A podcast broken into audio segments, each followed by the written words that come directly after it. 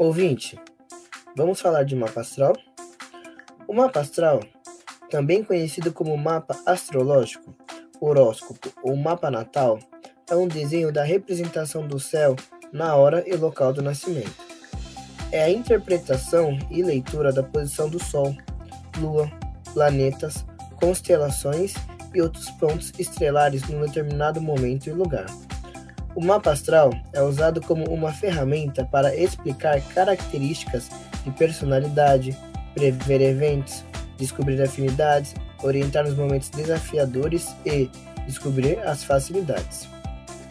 Permite, com base nas posições dos objetos celestes, entender as possibilidades e tendências de comportamentos e experiências da vida, a fim de passar por elas usando as forças favoráveis e entendendo as fraquezas e momentos difíceis da vida.